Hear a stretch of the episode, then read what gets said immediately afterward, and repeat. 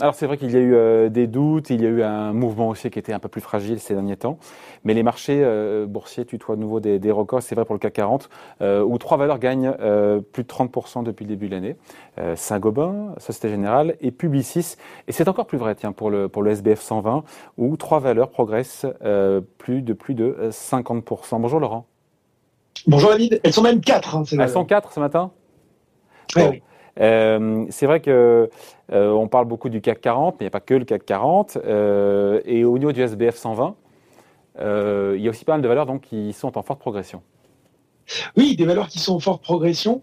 il, est un peu tôt pour, pour, déjà faire les bilans de cette année. On n'est même pas à la mi-année, mais, mais c'est quand même intéressant de se rendre compte qu'au mois de mai, oui, sur le SBF 120, on va parler déjà des baisses. On a 24 valeurs en baisse. ceci dit, pour plus de la moitié d'entre elles, ce sont des reculs inférieurs à 10%, il n'y a pas vraiment un péril dans la demeure, alors que de l'autre côté, vous l'avez dit, il y a de très belle progression. On a sur le SBF 120 11 valeurs qui gagnent plus de 30% et on en a 4 au-dessus de 50%.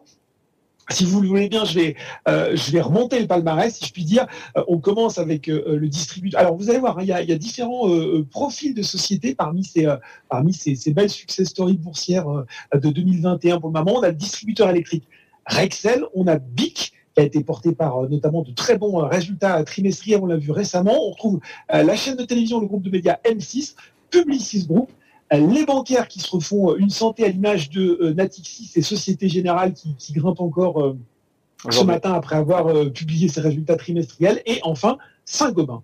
Bon, maintenant s'y rentre, non pas dans ce trio, mais ce quatuor de tête, qui retrouve-t-on? Alors, quatuor de tête, euh, sur la place euh, numéro 4, on retrouve David Mercialis, 50 plus 50,75% depuis le début de l'année. Qu'on n'attendait euh, peut-être pas à cet endroit-là. Exactement. c'est une foncière, c'est ça, c'est la foncière, c'est les murs de.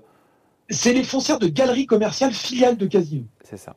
Donc, c'est vrai que si on parle euh, galeries commerciales, euh, centres commerciaux, on a en tête cette année 2020 et encore en 2021 euh, avec des centres commerciaux fermés, des galeries fermées, une, une, une, crise qui a, qui a énormément touché les foncières, notamment commerciales. Et ben finalement, on voit d'ailleurs sur les principaux critères en 2020 Mercedes, ils ont souffert. Le taux de, le taux de vacances a augmenté à 3,8%. C'était à la fin de l'année contre 2,5% en juin. Euh, L'excédent brut d'exploitation qui a perdu 20%. Euh, mais malgré tout, finalement, sur 2020, euh, la foncière est parvenue à faire des bénéfices, quand même près de 96 milliards. Et elle va même diviser, elle va, pardon, elle va même verser un dividende de 0,43 euros par action de l'exercice 2020. C'est clairement un pari euh, sur, euh, bah, David, la réouverture de l'économie, de la consommation, consommation qui a été un petit peu en plus frustrée, donc on pense que ça va repartir fort notamment. En tout cas, c'est le pari que font les investisseurs. alors attention quand même, euh, c'est plus 50% depuis le début de l'année, c'est plus 150% sur les six derniers mois. Donc on voit que la hausse, elle a été très forte. Euh, Kepler Chevreux, l'analyste, euh, a baissé même récemment sa recommandation sur le titre d'acheter à conserver. Et puis un objectif de cours médian qui est à 10,23 euros, ce qui est très proche du niveau du cours actuel. On peut se demander si une grande partie du mouvement haussier est pas déjà un petit peu dans les cours autre valeur, Laurent, sinon qu'on a souvent retrouvé un petit peu en tête des palmarès ces dernières semaines, qui a fait l'actualité d'ailleurs, on l'avait évoqué ici, euh, c'est Eramet avec le différent qu'il y avait entre sa directrice générale, Christelle Bory, et la famille Duval. C'est donc voilà, c'est euh, Eramet. Hein. Oui, de, numéro, euh, numéro 3 sur ce podium, le producteur euh, de nickel, près de 51% euh, depuis janvier, des perspectives au beau fixe. Alors c'est sûr que là aussi, Eramet va être très bien placé pour profiter du redémarrage de, de la production, des, différentes économies, hein, producteur de nickel, de manganèse.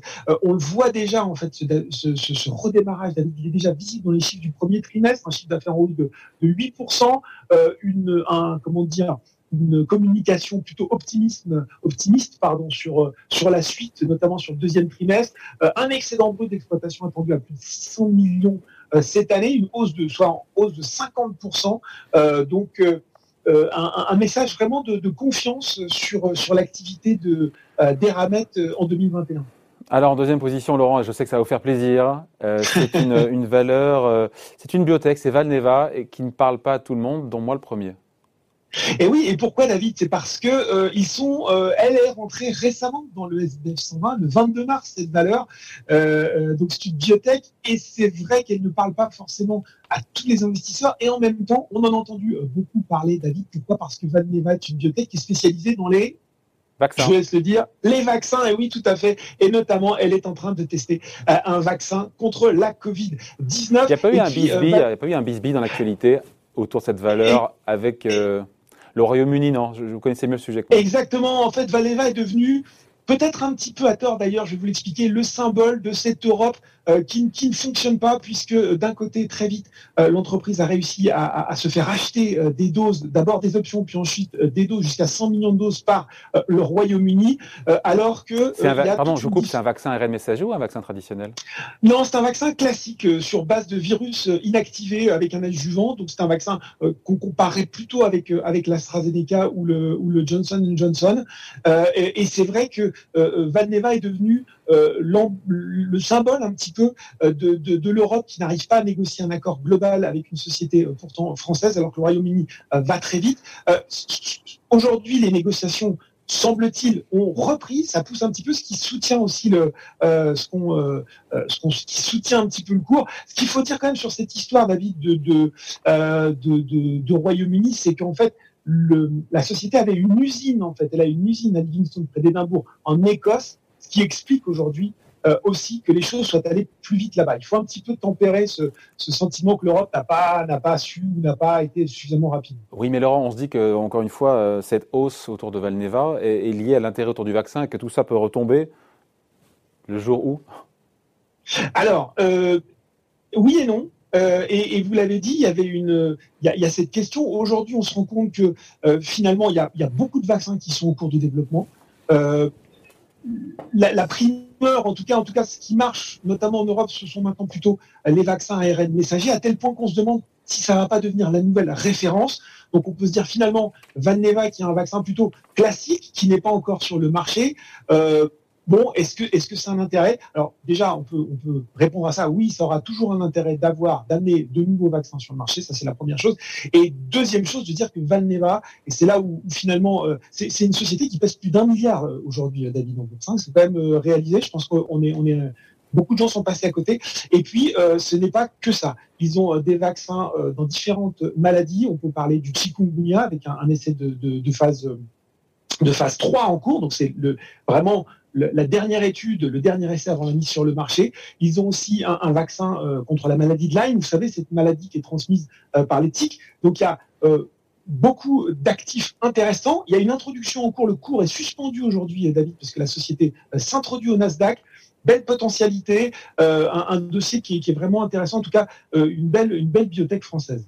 Alors on termine évidemment avec euh, le haut du panier. Le numéro 1. En numéro 1, progression de 150% depuis le début de l'année côté SBF 120. C'est une autre biotech. C'est DBV Technologies. Euh, on pourrait se dire qu'il y a un effet Covid, mais pas du tout parce qu'en fait, euh, ils font des patchs pour ceux qui sont allergiques à la cacahuète.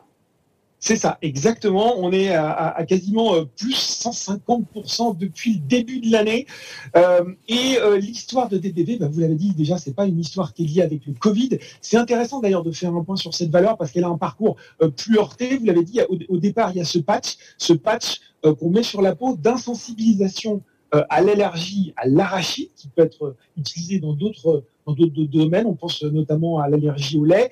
Mais il y a une histoire plus compliquée, plus heurtée, avec euh, des demandes d'autorisation sur le marché qui ont pris du retard des deux côtés euh, de l'Atlantique, que ce soit aux États-Unis euh, ou en Europe. Alors en Europe, maintenant, on est J'allais dire en courte finale, c'est-à-dire que le comité du médicament a posé une série de questions.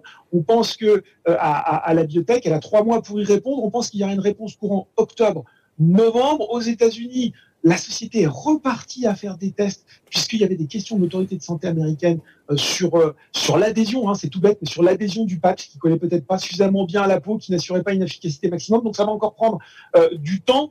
ce que ça veut dire aussi, c'est que bah, finalement, il y a peut-être moins d'éléments factuels qui expliquent cette forte hausse du titre depuis le début de l'année que, que, que, sur les autres valeurs dont on a parlé. et puis peut-être au risque de rabâcher un peu le message de prudence toujours hein, sur une biotech. Euh, il y a beaucoup de, de nouveaux volatilité sur une biotech. Volatilité, risque. il y a beaucoup de nouveaux investisseurs qui sont arrivés en bourse l'année dernière. Peut-être qu'ils sont euh, séduits par les perspectives euh, de plus-value ou les fortes progressions. Attention, ce ne sont pas des sociétés euh, comme les autres. Ce sont des sociétés qui n'ont pas de chiffre d'affaires, qui brûlent du cash et un échec est toujours possible. Alors, étudiez bien ce genre de dossier avant de vous ruer sur, avant d'accompagner le mouvement de hausse. Voilà, c'est bien de le rappeler. Merci en tout cas Laurent donc pour cette shortlist des quatre valeurs du SBF 120 qui ont gagné plus de 50% depuis le début de l'année. Merci Laurent, bonne journée. Merci David.